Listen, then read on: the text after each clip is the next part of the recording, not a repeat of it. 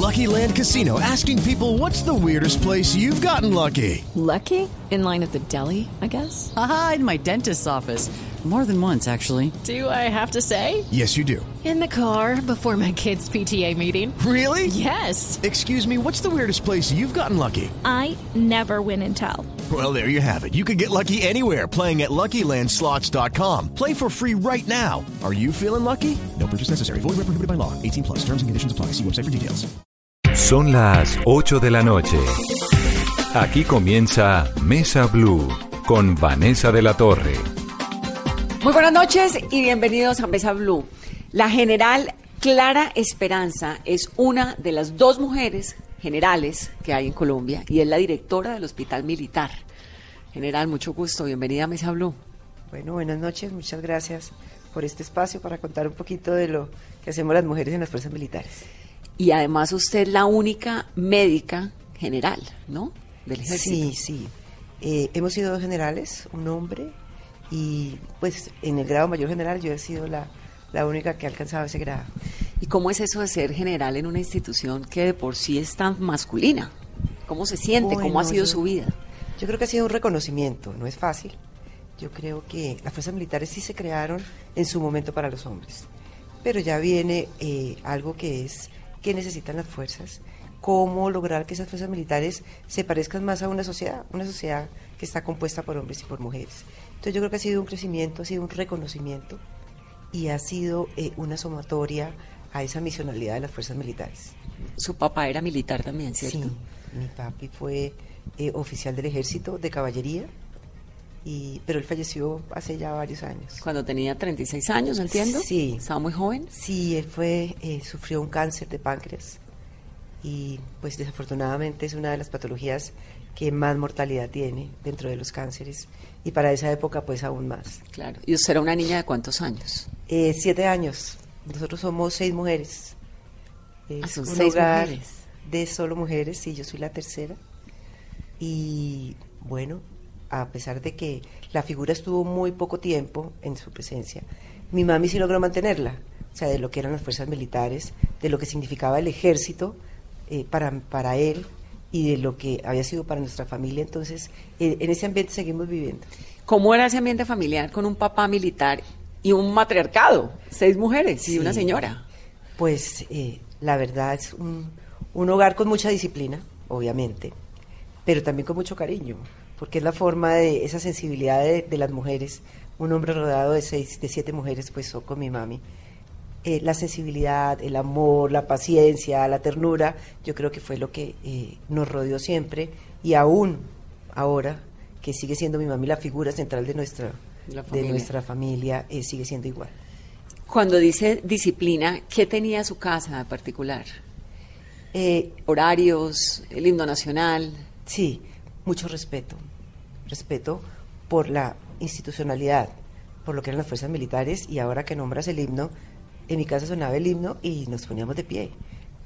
Esa era... Las seis niñas, la esposa del Las papá. cuatro, porque las dos estaban muy pequeñas, las dos menores, pero así era, o sea, el himno era de respeto, teníamos que conocer la letra, lo cantábamos, además lo cantábamos con él. Entonces se volvía como una cosa, además como un juego, creo yo. Y lo cantábamos y lo respetábamos y eso era automático. Entonces llegábamos en la tarde al colegio y cuando se prendía la televisión, lo primero que sonaba era el himno nacional. Y entonces ahí ya Se paraba el era del una cole- de la rutina. familia. Y además con las normas de estudio, eh, de horarios, o sea, todo como muy bien organizado. Una familia interesante, ¿no? Sí, sí, a pesar de ser mujeres y seguimos manteniendo eso, seguimos manteniendo eh, como ese mismo respeto y esa misma organización de familia. ¿Y, y su mamá qué hace? ¿Qué hizo su mamá toda la Bueno, vida? mi mami eh, creo que se dedicó a cuidarnos, porque mi mami se casó cuando tenía 14 años, eh, queda viuda muy joven, a los 28 años, y obviamente con seis niñas, la menor para ese momento tenía eh, cuatro meses de nacida. 28 años, claro, su papá muere cuando él tenía 36, su mamá 28, usted 7 era la tercera Y la menor tenía, bebés. sí. Muy joven. Exacto. Entonces se dedicó a, afortunadamente, a estar con nosotros eh, y acompañarnos y nos sigue acompañando en la en el- la crianza y en el cuidado de nuestros de nuestros hijos. De los nietos ahora.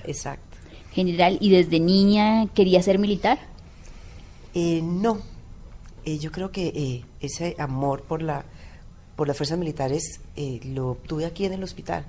Yo soy eh, egresada de la Universidad Militar Nueva Granada. Nuestras prácticas las hacíamos acá.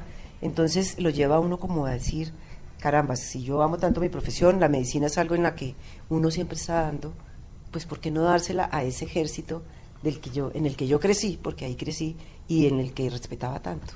¿Usted estudió medicina en dónde aquí? En la Universidad Militar. Pero usted, es, la familia es de Bogotá Mi familia es de acá de Bogotá. y vivió toda la vida acá con su familia, con su papá. Sí, alcancé, mamá. estuve pues cuando nací, que nací por fuera, pero de resto ya estuve aquí en Bogotá. ¿Por fuera es en dónde? Eh, estuvimos en La Guajira, dos el trabajo años, y en. Barranquilla. Claro. Exacto, como buena hija de militar, cada dos años uno se está moviendo por el Sí. país.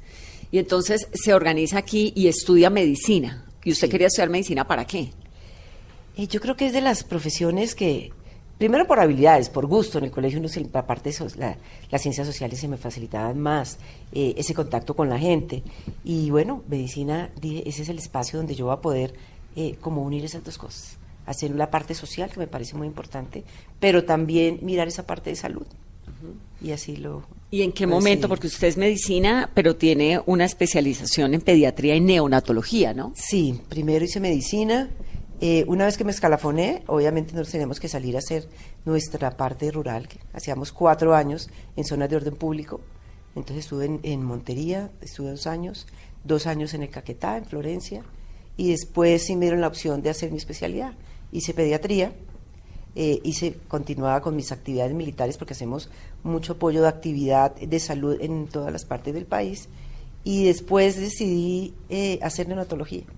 Entonces, la pregunta siempre era qué hace una mujer militar. Neonatóloga, claro, porque neonatólogo, para el que no sabe, pues es el que recibe los niños recién nacidos, ¿no? Exacto. Eh, yo creo que el dolor más grande o la preocupación más grande de un militar cuando está en el área es su familia y son sus hijos. Entonces, el momento yo creo que genera más impacto en la vida de las personas es en el momento que nace. Esos primeros minutos, nosotros llamamos el minuto de oro, donde uno logra que el bebé nazca bien, respire bien, hacerle su atención oportuna, va a ser el pronóstico del resto de su vida.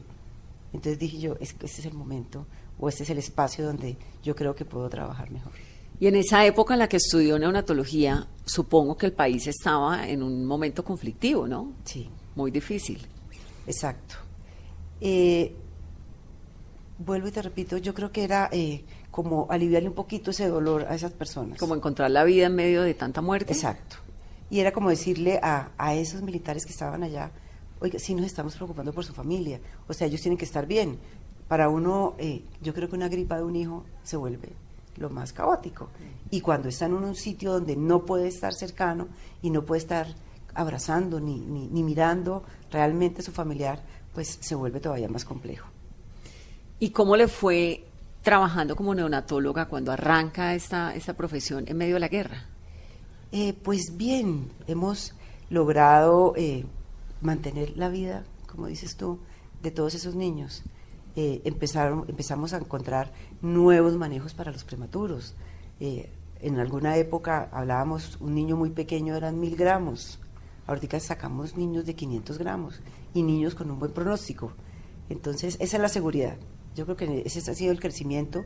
Y en medio de todas las dificultades, nunca hemos dejado de hacer nuestra parte militar de apoyo, porque seguimos haciendo nuestra preparación militar, haciendo el apoyo de nuestros soldados, porque siguen los heridos, sigue la misma situación. Entonces, eh, la pasión mía sí son esos recién nacidos, pero también he aprendido a mirar el contexto de la salud de las fuerzas militares. ¿Y cómo es una mamá que tiene una pasión por los recién nacidos, pero que es militar? Eh, pues mira que es el, el sentimiento de que le genera a uno un hijo. Ese mismo sentimiento que yo siento, que tengo con mis hijas, es el mismo que tiene yo creo que cualquier mamá y cualquier papá. Y cada vez lo que sí vemos es que los hombres se involucran más en el cuidado de los hijos. Antes era ese rol como muy femenino, no, ahora eh, el papá también quiere estar, el papá quiere opinar, el papá quiere cuidar, y aquí lo vemos en, en el hospital. El papá hace presencia, inclusive con esos prematuros, los carga, los alza, o sea, quiere como decirles, no importa que sean momentos, porque nosotros vivimos de momentos, esos momentos tienen que ser especiales, y ellos quieren estar ahí. Pero debe ser una mamá muy brava, uno diría, yo le tengo miedo a mi mamá. Ah, mi mamá general. Sí. Para nada. Tiene para dos nada. hijos, ¿no? Dos niñas. Digamos que esa parte de disciplina se sigue manteniendo, pero con mucha responsabilidad. ¿Cómo es la casa de una mamá general? Ay, absolutamente ordenada. Con levantada a las seis de la mañana. No, no, no, no, no, no, no. Pero mis hijas creo que madrugan más que yo. Eso sí ha sido algo que lo trabajamos en conjunto. Tal vez el, el mismo horario y el mismo ritmo, ellas lo, va- lo van viendo. Entonces en mi casa siempre nos levantábamos temprano, teníamos horarios de estudio y todo el mundo va entrando como en esa sintonía sin que sea impuesto. O sea, no hay, no, no hay ni gritos, ni hay malos tratos, nada. Todo el mundo. Sí, es como el ciclo de la vida. Pero ¿a qué hora se levanta usted un sábado, por ejemplo? Yo me despierto a las 5 de la mañana. Sábado o martes, igual. Exacto. O el martes a las 3. Sí, yo creo que ya No. decir eh, voy a dormir hoy hasta las 10, 11, difícil. O sea, usted Ya no el desayuna la cama a las 9 de la mañana nunca. Eh, muy rara vez. Muy rara vez. Muy rara vez, muy rara vez. La verdad, nosotros tenemos una disponibilidad permanente. Entonces, nuestras actividades son de lunes a lunes. ¿Cómo funciona, eso le quería preguntar, cómo funciona esto de la disponibilidad en las fuerzas militares? Eh, nosotros estamos atentos a cualquier llamado. Tenemos un horario en el que trabajamos todos los días. Eh, el sábado también es un día de trabajo. Eh, tenemos muchas actividades porque estamos moviéndonos por todo el país. Entonces puede ser sábado, puede ser domingo. Como directora del hospital, creo que son 24 horas. Y médica, además. Exacto. Entonces las llamadas son, puede ser a las 10 de la noche, a las 2 de la mañana, a las 5 de la mañana. Tenemos que recibir pacientes que están remitidos, tenemos los pacientes heridos, pero también está el familiar que cree que si hace una llamada eh, vamos a estar más pendientes. Entonces, eh, digamos que esa línea abierta de 24 horas de disponibilidad nosotros la, La mantiene. ¿Cómo llegó usted a ser general de la República? ¿Había muchas mujeres en sus años en el ejército? ¿Había pocas? ¿Qué hizo usted en particular?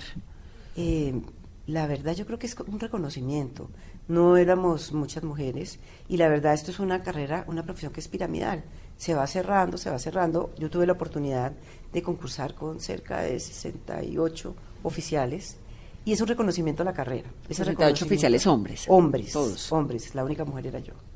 Entonces un reconocimiento porque ahí nos revisan toda nuestra hoja de vida, qué hemos hecho, qué hemos aportado realmente para la fuerza y por qué nos necesita la fuerza. Eh, en algún momento nosotros como eh, mujeres y, y el cuerpo administrativo, o sea, con profesión, solo podemos llegar hasta el grado de coronel. En el año que está la vicepresidenta, eh, Que- de que es ministra de Defensa. ministra de Defensa, la doctora Ramírez, y está eh, mi general Padilla, ellos dicen, bueno, la opción también es que la mujer, si tiene esas capacidades, si tiene el perfil que nosotros necesitamos en las fuerzas, pues también concurse. Claro. A la par con todos, los mismos requisitos. Y bueno, ellos me escogieron, creyeron que, que el trabajo que yo estaba haciendo pues cumplía y, y se requería dentro de la fuerza y ascendí a brigadier general y después tuve la opción nuevamente de hacer mi ascenso a mayor general, que es en el grado que estoy ¿Y ahora qué sigue después de mayor general? Eh, no, hasta ahí. Ya. Hasta ahí. ya no de es- general de tantos soles, tres soles. No, ya el siguiente grado es general y los generales pues son nuestros comandantes, los comandantes de fuerza, el comandante de las fuerzas militares y el jefe de Estado Mayor Conjunto. Es decir, usted tiene el máximo rango que puede tener una mujer en el ejército. Sí. Pero si fuera hombre, ¿podría ascender más? Del cuerpo administrativo igual. Igual. O sea, nosotros del cuerpo administrativo entramos como profesionales. Es diferente al que entra eh, de escuela. Entonces, en su momento, las mujeres más antiguas que tenemos en escuela, formadas en escuela, ascienden a capitán en diciembre. General, ¿y por qué la escogieron? ¿Cuál fue ese plus para decir, bueno, la general Galvis va a ser la nueva directora del Hospital Militar? Bueno, eh, yo creo que es la trayectoria. Además de, de mi profesión como militar, como, perdón, como médica, también eh, había trabajado una parte administrativa. Mis cargos inicialmente fueron solo de atención a pacientes, pero en la medida que uno va teniendo antigüedad, o sea, que crece en grado, empieza a tener un rol administrativo. Eh, ese rol lo tuve yo. Eh, me fue bien en el desempeño que tuve en los diferentes cargos, porque sí crecí acá en el hospital, fui jefe de pediatría, jefe de neonatología, luego manejé toda el área de la parte médica y finalmente me dieron una subdirección que era manejar todo lo asistencial del hospital. Entonces yo creo que fue como ese reconocimiento y además la necesidad de darle a los a nuestros soldados en general, independiente del grado, eh, un bienestar y la salud se vuelve fundamental. ¿Y cómo la recibieron hace dos años cuando llegó a dirigir el hospital militar? Pues bien, yo creo que con mucho cariño. Yo he crecido aquí en el hospital militar y hice, hice mi especialidad pediatría, después neonatología y fui estando la- como la en, han conocido en los siempre. diferentes cargos, entonces yo creo que la gente me conocía y, y además conocían el cariño que yo le tengo a la institución. O sea, yo sí creo que eh, una institución que brinda salud debe ser muy especial, debe ser muy cálida, eh, porque lo que nos llega acá es muy difícil. O sea, la carga y la energía de la enfermedad, de los heridos, de la muerte, porque estamos, así como está la vida, naciendo en algún piso, la muerte está también Apagándose en otro lado. apagándose en otro lado. General Galvis, ¿cuántas personas hay en el hospital militar? ¿Usted tiene cuántas personas a Nosotros cargo? Cerca de 2.200, 2.220. ¿Esto es que médicos? médicos, enfermeras, personal administrativo, nutricionistas, terapistas, anestes, eh, de instrumentadoras, o sea, todo, todas la salud, las especialidades las tenemos acá en el hospital. Y en un momento muy duro del conflicto en Colombia, llegaban acá cuántos heridos al día. Wow, nosotros llegamos a tener así grande al año, me acuerdo 2011 cerca de 500 heridos que el- llegaban el al hospital. Y eran heridos de, sobre todo de, de, los- de combate venían muchos amputados, heridos de minas. Entonces, exacto, todos de combate.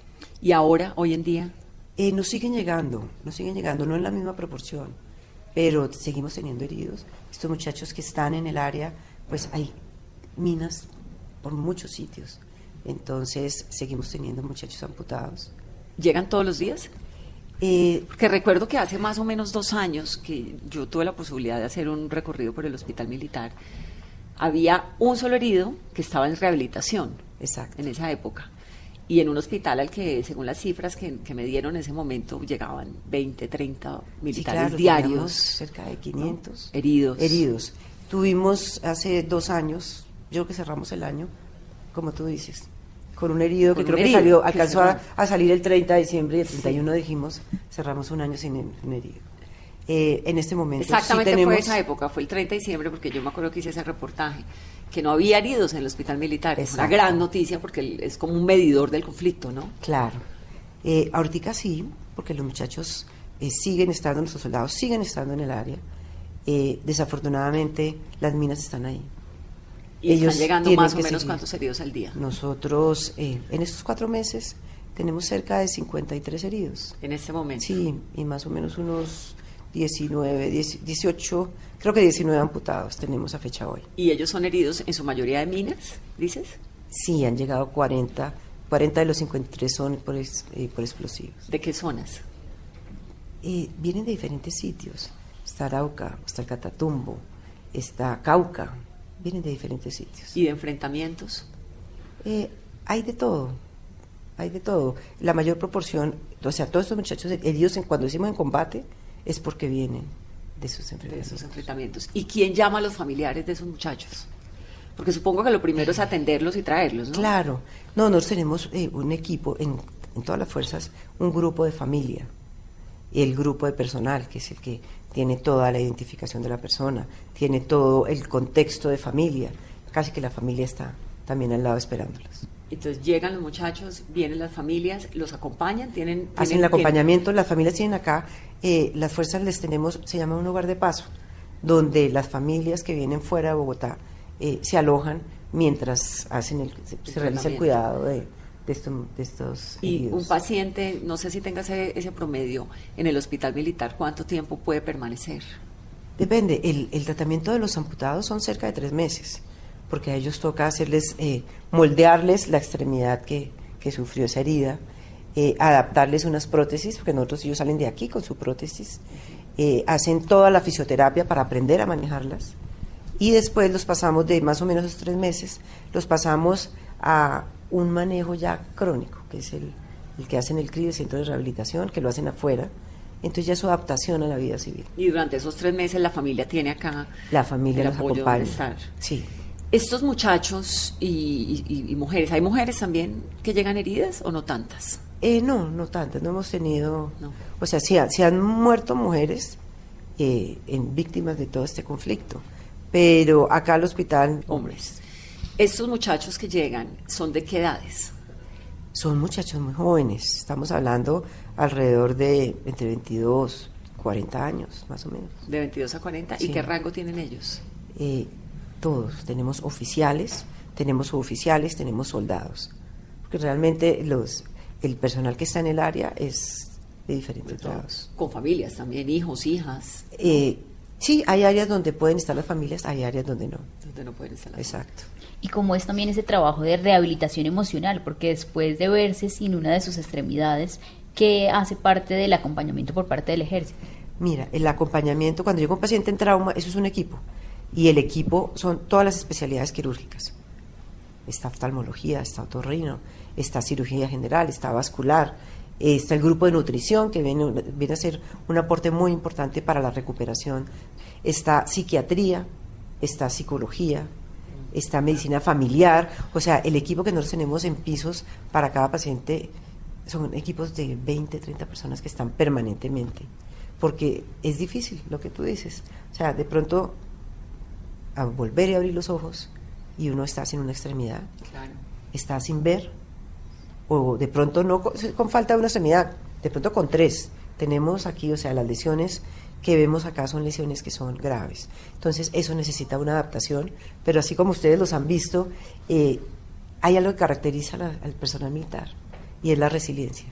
O sea, esas personas se logran anteponer a todas esas dificultades y tenemos campeones. O sea, ellos Los paralímpicos. Claro, los de Paralímpicos son, y son muchachos que han sufrido, muchachos jóvenes, pero nada, vienen acá y nos dan coaching, o sea, nos enseñan que la verdad, más allá de lo físico, de, de una extremidad, de una parte del cuerpo, pues el querer luchar los, los Hemos mantiene tenido- vivos. Tuvimos un programa con los de la Fundación Matamoros, Sí. que son impresionantes, pues porque son las lecciones de vida, ¿no? Que lo dejan a uno como muy, muy, muy fortalecido y muy enternecido. Claro, o sea, cuando uno camina acá por nosotros tenemos un piso eh, donde nos llegan los heridos eh, y cuando uno va a ese piso, o sea, y ve uno una sonrisa en una persona que acabó de llegar herida, que le falta una extremidad o que a veces no ve, uno dice, carambas, son lecciones de vida.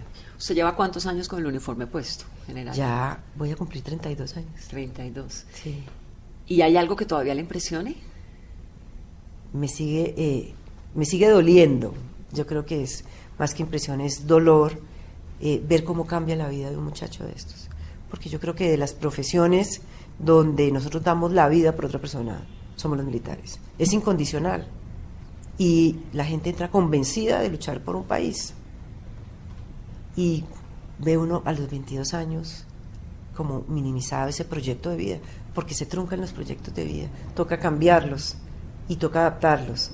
Entonces, ese, hay dolor en eso.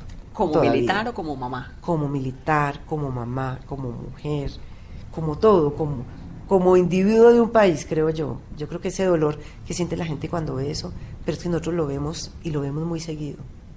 A eso no se acostumbramos. Eso le quería preguntar, ¿uno se acostumbra No, al dolor, a la no tragedia, a la muerte? No. Tal vez digamos que tiene uno la serenidad para enfrentarlo, pero el dolor sigue, o sea, cada familia es una historia.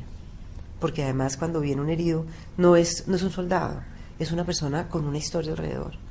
Puede ser eh, cabeza de familia, puede ser eh, el único hijo y viene su viejita a verlo, el orgullo de que él fuera soldado, se lo entrega a un país y obviamente a veces nosotros, a, a pesar de que tratamos de que salga con la mejor calidad de vida, pues hay muchachos que quedan con limitaciones.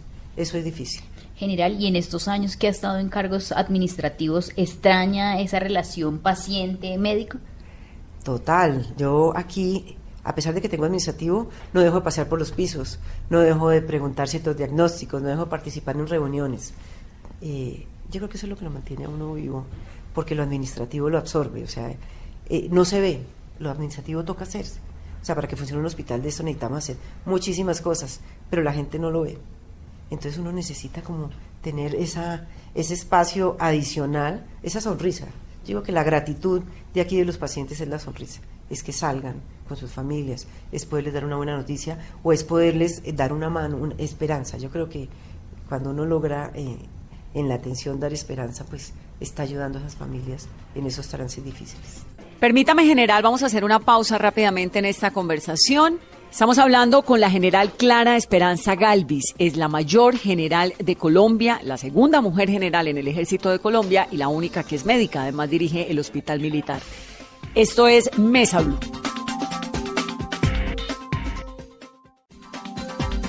Estamos hablando con la general Clara Esperanza Galvis, es la directora del Hospital Militar, es la única mujer médico que hay en el Ejército de Colombia y la segunda mujer general.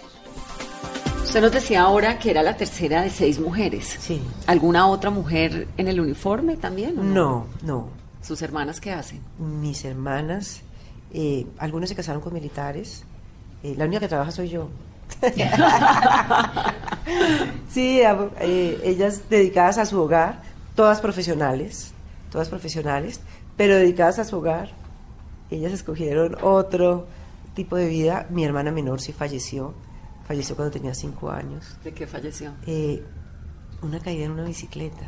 Ay, no puede Sí. ser. ¿A los cinco años? a los cinco años eh, y pues hizo una complicación cerebral, un- una hemorragia y pues de ahí no no no, no pudo salir. Pues, Fíjese cómo es la vida. La directora del hospital militar tiene una hermana de cinco años que falleció, ¿no? Sí. Una señora que vive todo el tiempo como con Yo esa creo lucha que los momentos- vida contra la muerte. Sí, un momento que, que fue como de tristeza y, y como, no sé, de, como angustia, fue cuando yo llegué acá al hospital y ya empecé a, a mirar las historias.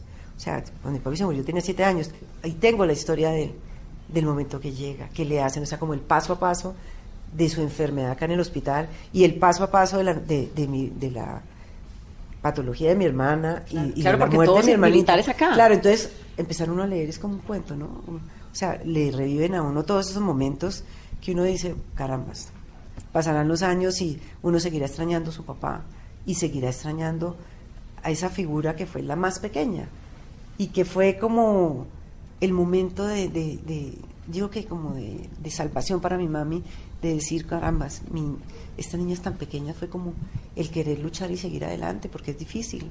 O sea, uno a los 28 años con tantas hijas y de, de pronto de un día a otro está solo. Y entonces usted, claro, como está en el hospital, tiene la posibilidad de revisar esas historias del papá, de la hermana. Y tengo de- las historias, sí. de toda la familia aquí. Sí. Increíble. ¿Y cuál es el mejor recuerdo de su papá, general? Él fue una persona eh, muy especial y yo en algún momento estuve enferma de pequeña y él estuvo ahí, pues como éramos tantas. La diferencia entre mi hermana, la que me sigue, pues obviamente pasaron cuatro o cinco años y mi mami estaba con las pequeñas. Entonces la figura de mi papi fue muy importante porque era una persona muy consentidora. Entonces en, esa, en ese momento de choque uno cuando nace otro hermano, entonces pierde uno como su reinado, ahí estuvo mi papi. Entonces la presencia de él está en todo. Y el orgullo de llevar el uniforme, porque yo lo decía en alguna entrevista, para él su, su ejército era lo máximo. Portar su uniforme era su orgullo. Y me imagino que en su sueño también estaba ser general. Y yo hoy poder estar como haciendo esos pasos que él tanto soñó, pues obviamente es un orgullo total. Orgullosísimo de la hija. Total, sí, sí. General Galvis, el ejército está pasando por un momento pues complicado, ¿no? Con esto del informe del New York Times, de todo esto que se habla de los falsos positivos. ¿Cómo siente usted aquí, usted que le pone la, la cara todos los días a los heridos, a los que ponen la vida en combate? ¿Cómo siente el ámbito, el, el ambiente aquí en este lugar? Eh, es que el compromiso de nosotros los militares es un compromiso de país. Y nosotros seguimos con nuestra misionalidad. Eso lo tenemos absolutamente claro. Yo creo que eh, las personas se hacen crecer las instituciones, pero una institución se mantiene erguida y son muchos años de, lo que son las fuerzas militares, de lo que ha logrado realmente las fuerzas militares para un país. Nosotros tenemos la tranquilidad de lo que hacemos bien y eso es, es lo que se respira dentro de esas dentro de las eh, instituciones militares, inclusive aquí en el hospital porque tenemos muchas personas, a pesar de que atendemos sus familias, pues personal militar sí tenemos y nosotros sabemos cuál es nuestro compromiso con el país y sabemos lo que es el ejército y lo que es la responsabilidad. ¿Pero le golpea de alguna forma la moral al ejército? ¿Aquí se siente? Es- yo creo que son, sí, son interpretaciones, no deja de dolerle a uno, o sea, cualquier señalamiento que nos hagan, pues no deja de doler, pero nosotros tenemos la tranquilidad de cuál es nuestro compromiso y qué estamos haciendo por el país. O sea, el portar este uniforme no lo porta cualquiera. El entregar la vida por un país no la entrega cualquiera. Entonces nosotros estamos aquí convencidos de lo que estamos haciendo. ¿Usted ha dado su vida por el país? Yo creo que sí. Eh, hemos estado en sitios difíciles, hemos hecho evacuaciones. El- el- hablo hemos porque es el personal de salud.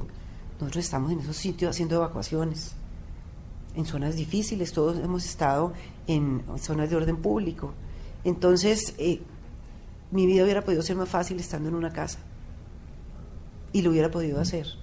Pero va más allá del convencimiento de lo que uno quiere y de lo que aprendí eh, en mi crecimiento escuchando, en mi hogar, eh, en el medio donde vivíamos, aquí en el hospital. Entonces uno sueña con hacer algo más.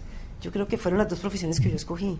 Ser militar y ser médico es dar la vida por alguien más, es sacrificar. Los médicos también estamos de disponibilidad y somos 24 horas al día que lo necesitan, necesita para una gripa, 2 de la mañana, entonces la mamá llama. Entonces yo No, creo que es... pediatra, neonatóloga pediatra, es que uno llama al pediatra a la hora que sea. Exacto. ¿no? Y todo es grave. Y además, sí, todo es grave.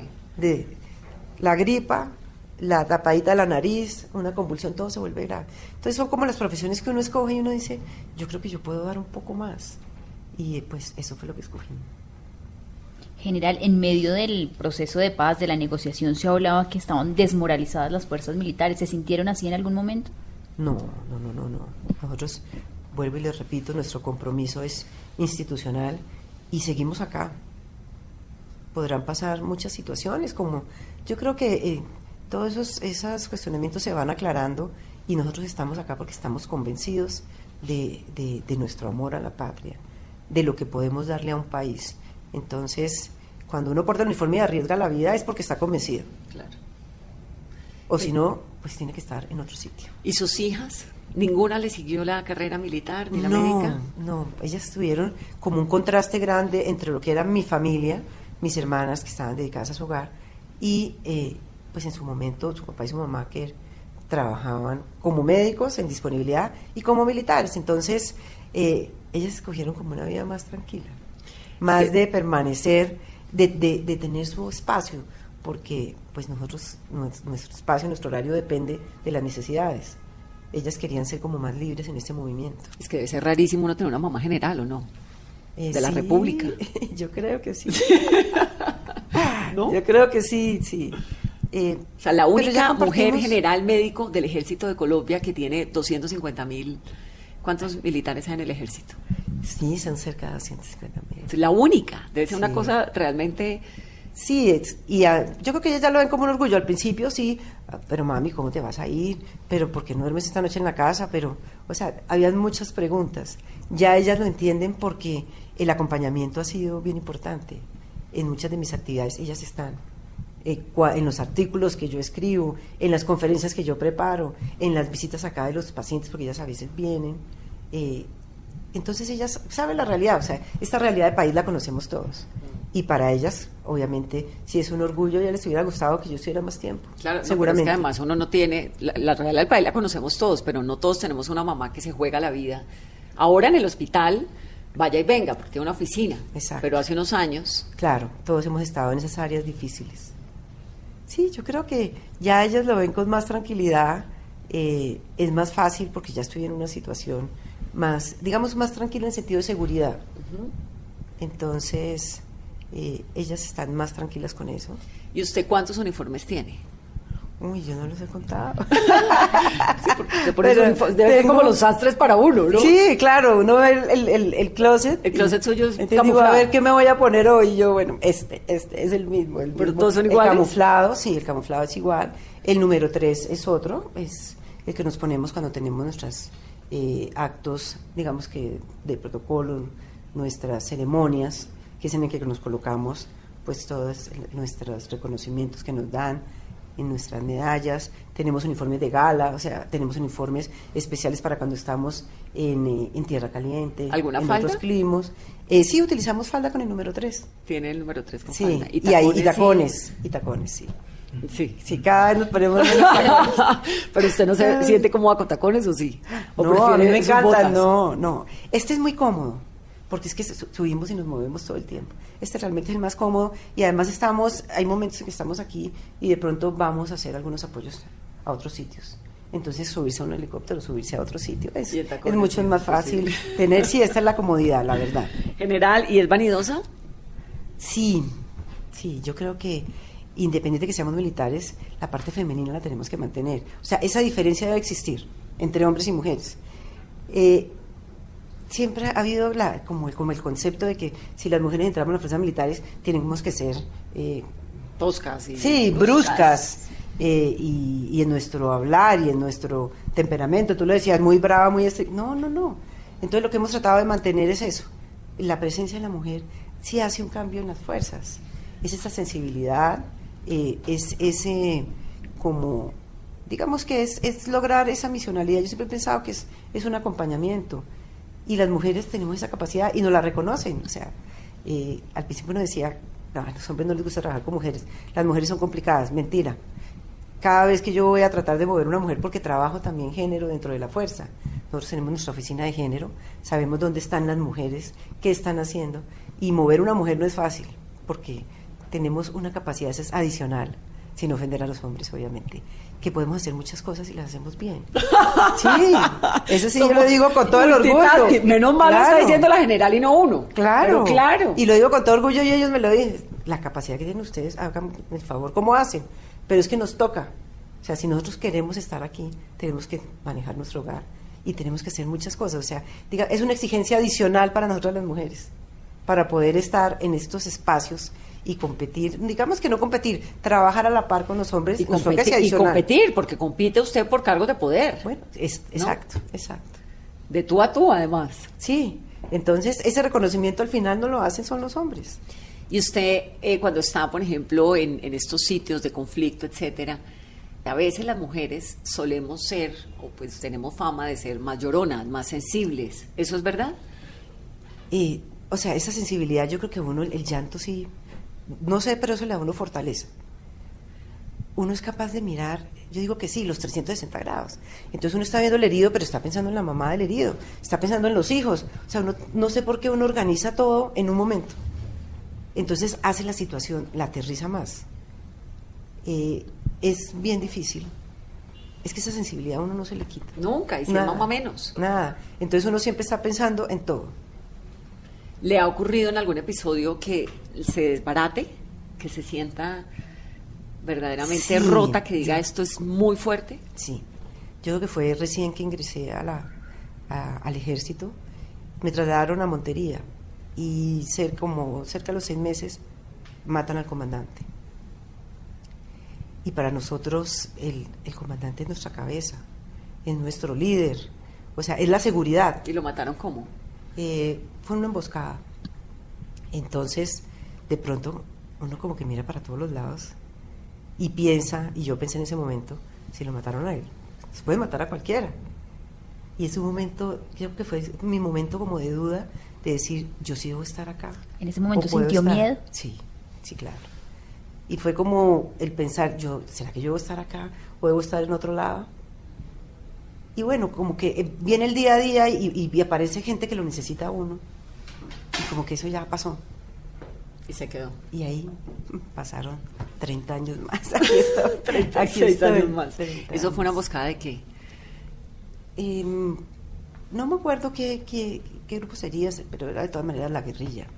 No les puedo dar el nombre exacto de, A de usted, qué le grupo tocó, era. a usted le tocó enfrentamientos duros de la guerrilla y... Esa época sí, yo cuando me escalafoné, estamos hablando del 88, 89, eh, Las fue tomas, un momento muy difícil, secuestros. muy difícil, y era Córdoba y Urabá. Claro. Entonces fue una, una época muy difícil, de muchas muertes, de mucho dolor. También paramilitarismo. Fue, fue, fue difícil, muy difícil. ¿Y en algún momento sintió que su vida estaba en riesgo, general? Para esa época, porque hubo también muchos, eh, intentaron muchos ataques contra la unidad que estábamos.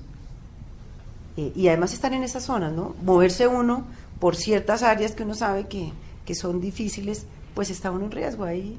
No sé si es la edad o la juventud que le permite a uno manejar como tanta adrenalina y uno creerse que es que a uno no le va a pasar nada. La verdad eso como que es, es la seguridad de la edad y todo esto. Y uno se arriesga y además se arriesga por la gente, porque uno tiene que ir a sacar heridos, pues ¿cómo no los va a sacar? Si el médico es usted, yo, uno podría decir, no, pero qué tal que me pase algo a mí, no. Ese momento pasa esa responsabilidad de uno mismo por las otras personas. Y yo creo que eso es lo que permite que uno esté en esos escenarios tan críticos. ¿A quién admira? Bueno, yo admiro mucho a mi mami.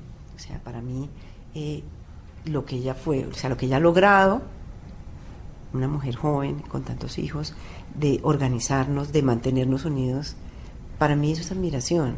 Porque además nos enseñó eh, no solo el valor de la familia, nos enseñó lo que puede hacer una mujer.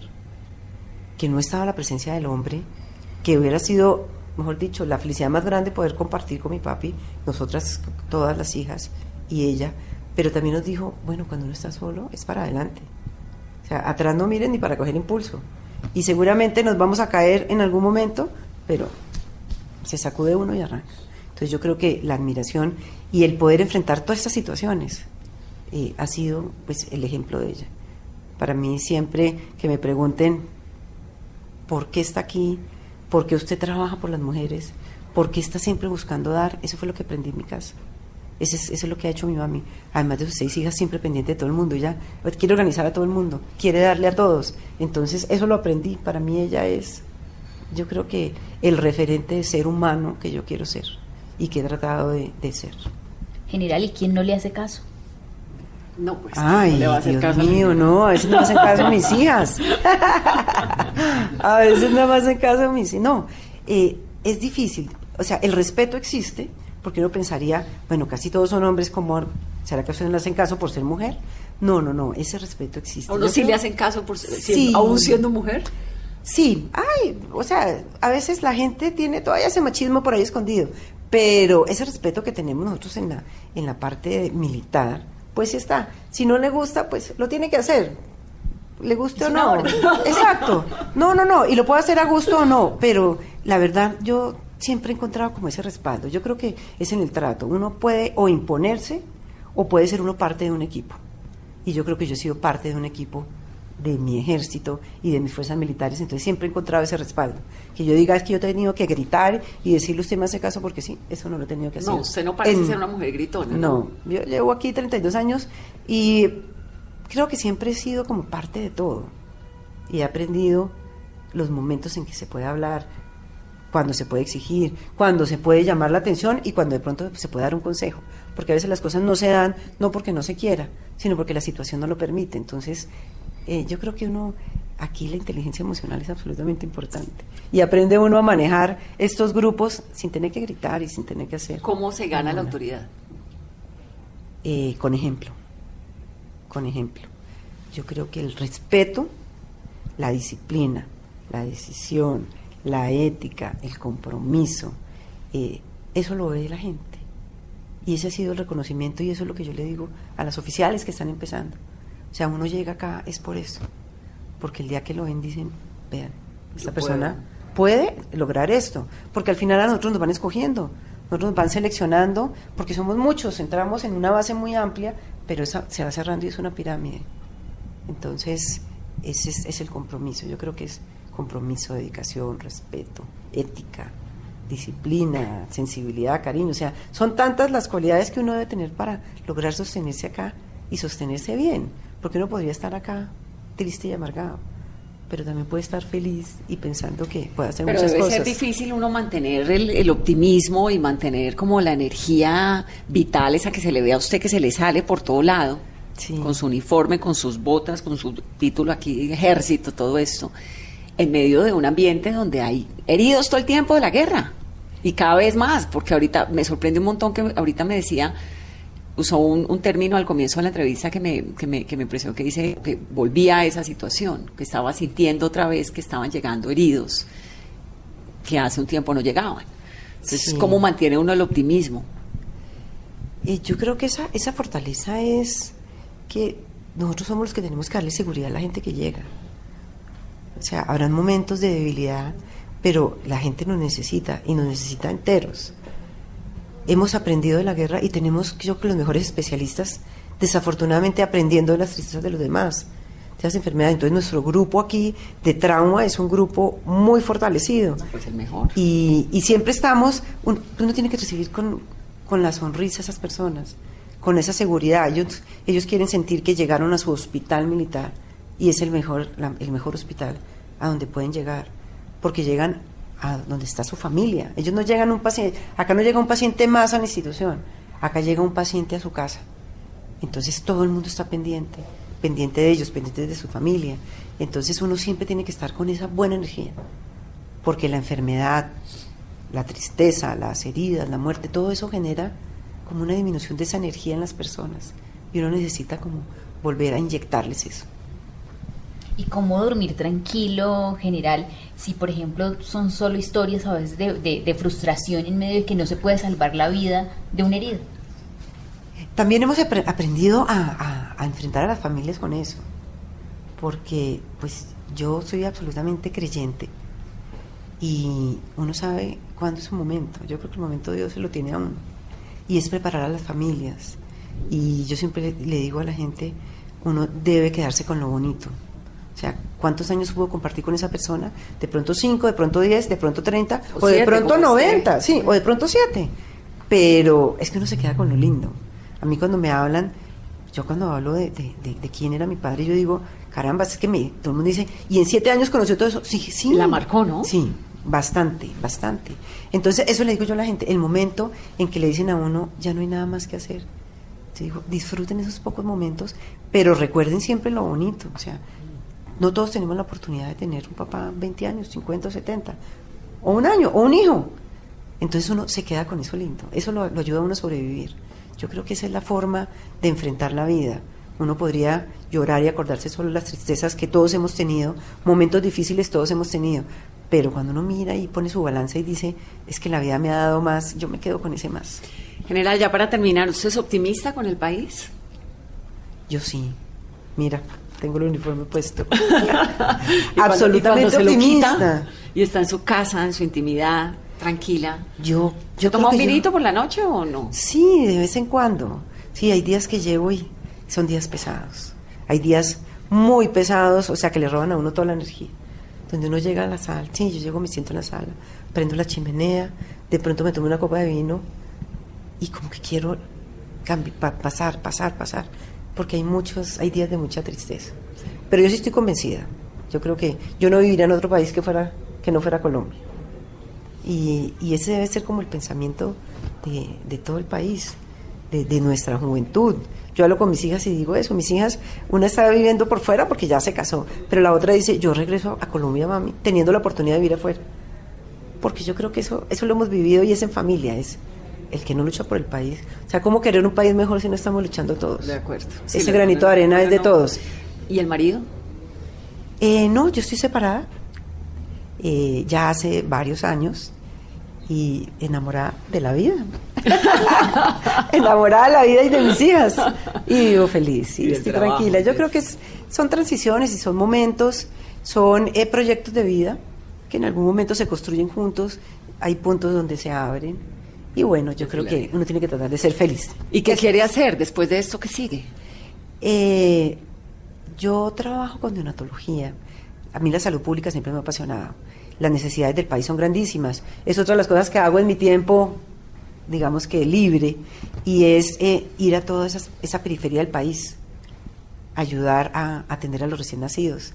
Nosotros dictamos talleres a parteras, a médicos, a enfermeras. Vamos a todos esos sitios donde sabemos que ese, vuelvo y hablo ese primer minuto de esos recién nacidos es tan importante. Entonces, eh, trabajo mucho de la mano con el Ministerio de Salud. Eh, buscamos cómo lograr y llegar a todos esos sitios. O sea, si me preguntas, creo que en todo el país lo conozco por ser militar, pero también lo conozco por las necesidades de salud. Hay sitios donde no llega un médico, pero nacen niños. Hemos estado en La Guajira, en el Chocó, en Putumayo, en, en cualquier lado. Entonces yo creo que esa otra parte, eh, una vez que me quite el uniforme, va a ser dedicarme a eso, a seguir viajando y a seguir ayudando, porque esos recién nacidos, ¿verdad?, tengan una vida mejor. General, muchas gracias. Además, toda esta cantidad de tiempo de conversación, usted tan ocupada. Muchas gracias. No, no, no, a ustedes muchísimas gracias. Yo creo que eh, mi mensaje como de cierre es que tenemos que ser felices, que en la medida que nosotros demos y aportemos para este país, vamos a tener lo que soñamos.